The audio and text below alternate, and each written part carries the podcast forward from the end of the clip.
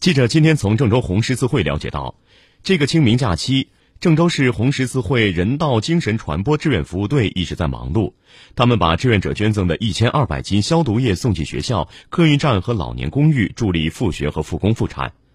昨天下午，王女士乘坐出租车到城北路某小区下车之后，发现随身携带的物品忘到车上，里边有现金八百多元，慌乱之中选择报警。的哥方先生得到消息后，不顾路途遥远，很快将现金送还王女士。